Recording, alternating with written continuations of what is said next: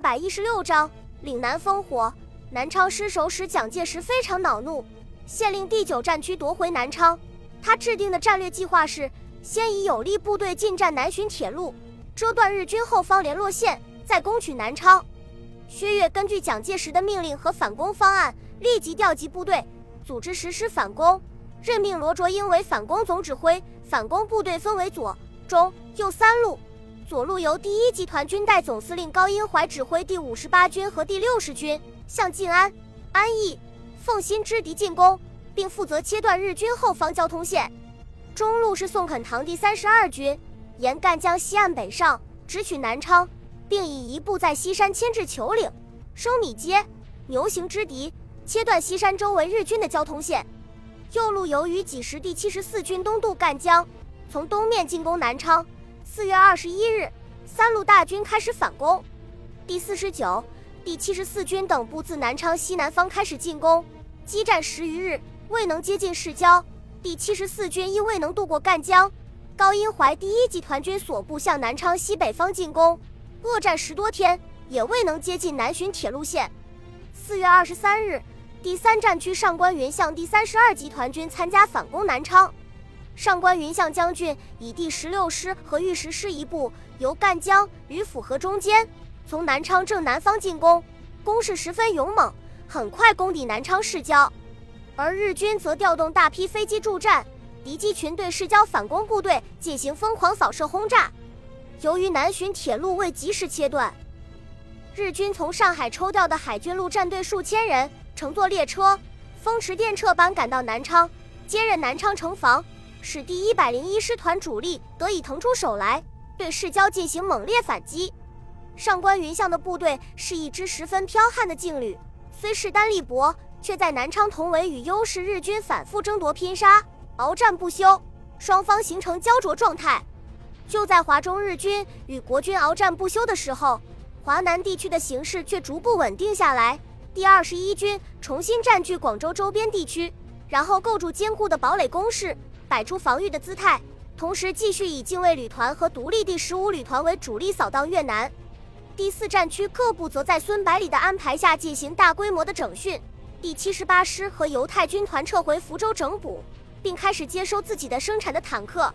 滞留在赣南的第一百六十七师和新四师进入广东，接替装甲部队。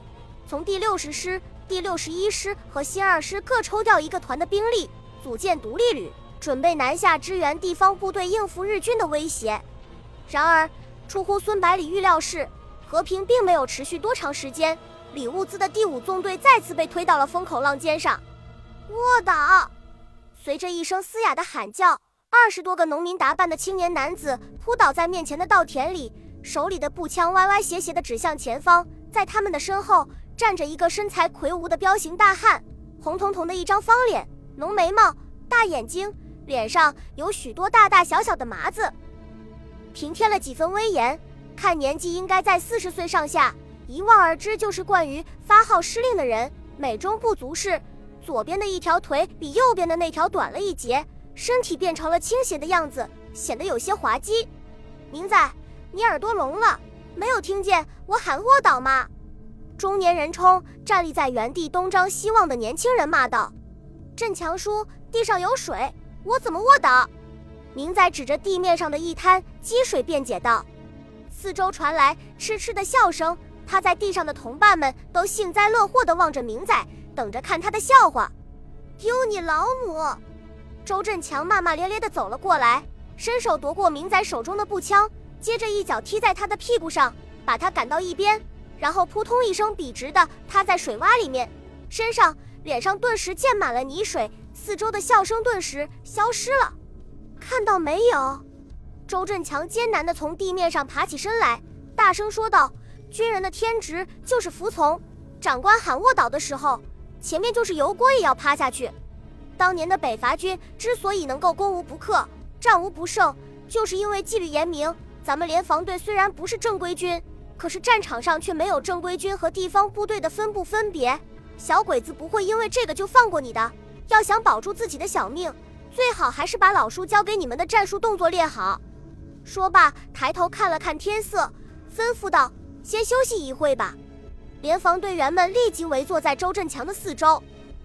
刚刚才挨了打骂的阿明紧挨着他坐下，笑嘻嘻地问道：“振强叔，你说是当年的北伐军厉害，还是现在十九路军厉害？”周振强曾经在北伐军里面当过连长，作战非常勇猛，因为在攻打贺胜桥的战斗中被炸断了腿才退役的，所以对北伐军有一份特殊的感情。阿明故意把现在风头最盛的十九路军与北伐军做比较，就是想让他心里不舒服。出乎意料的是，周振强并没有太大的反应，而是望着远处的山峦，用迟缓的语气说道：“北伐时期，包括军阀们的军队在内，装备都不是很好。国民革命军之所以能够取胜，是因为我们有严明的纪律和不怕牺牲的精神。另外，全国民众的支持也是很重要的因素。”现在是全民族抗战，是保家卫国的正义战争。包括十九路军在内的国军打的都是日本侵略者，与北伐军是不一样的。咱们再厉害，杀死的不还是中国人？有什么好炫耀的？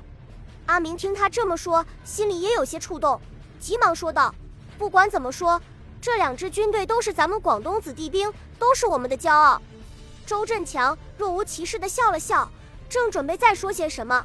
却突然站了起来，指着对面的山梁说道：“你们看，从山上跑下来的那个人是不是阿苏？”阿明把手掌往眼睛上面一挡，仔细辨认了一会，点头说道：“是阿苏。这小子不是说要到他外婆家去吗？怎么这么快就会来了？”周振强眉头一皱，说道：“好像有什么紧急的事情。”然后他沉吟道：“难道是鬼子过来了？”阿叔，你开什么玩笑？我们这里可是台山呀，离广州好几百公里，怎么可能说过来就过来了？阿明对周振强的说法感到不可思议。是啊，前面不是有李物资的第五纵队在江门挡着吗？另外一个联防队员附和道。说话之间，阿苏已经从山梁上面狂奔下来，站在周振强的面前，呼呼的直喘粗气，一句话也说不出来，脸上明显带着焦急的神色。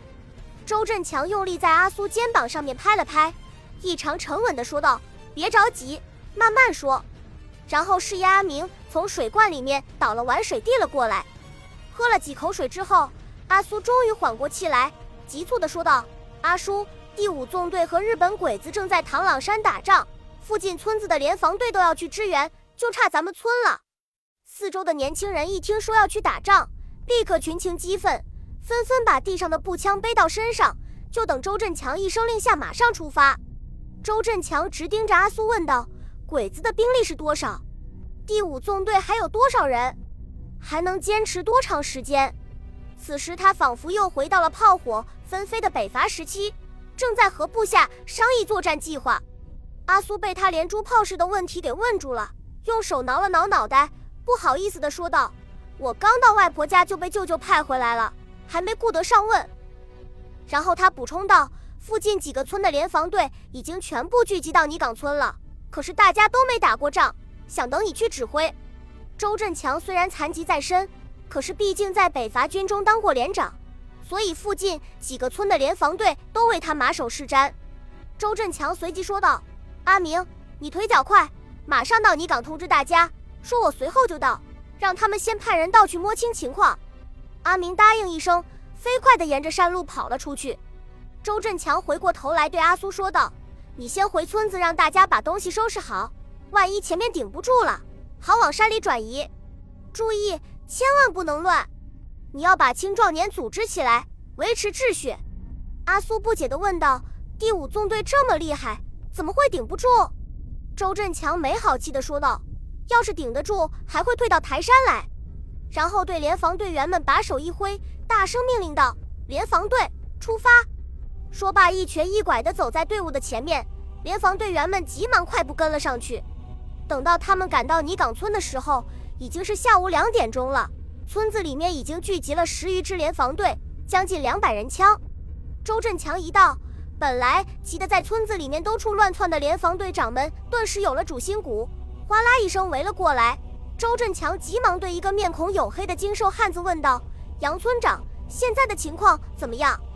杨村长回答道：“现在第五纵队已经被日军包围在唐朗山上，所有的通道都被封锁了，咱们的人根本不敢靠近。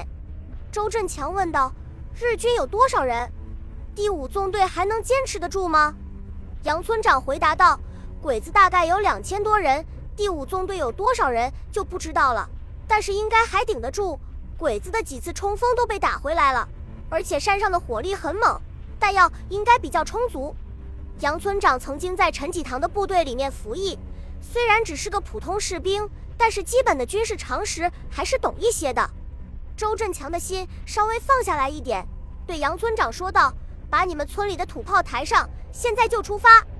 另外，让村子里面做好转移的准备。如果日军打胜了，肯定是要到这里来杀人放火的。其他各村的联防队长听他这么一说，猛然反应过来，急忙派人回去通知，然后乱哄哄的抬着土炮向唐朗山进发。本集播放完毕，感谢您的收听，喜欢请订阅加关注，主页有更多精彩内容。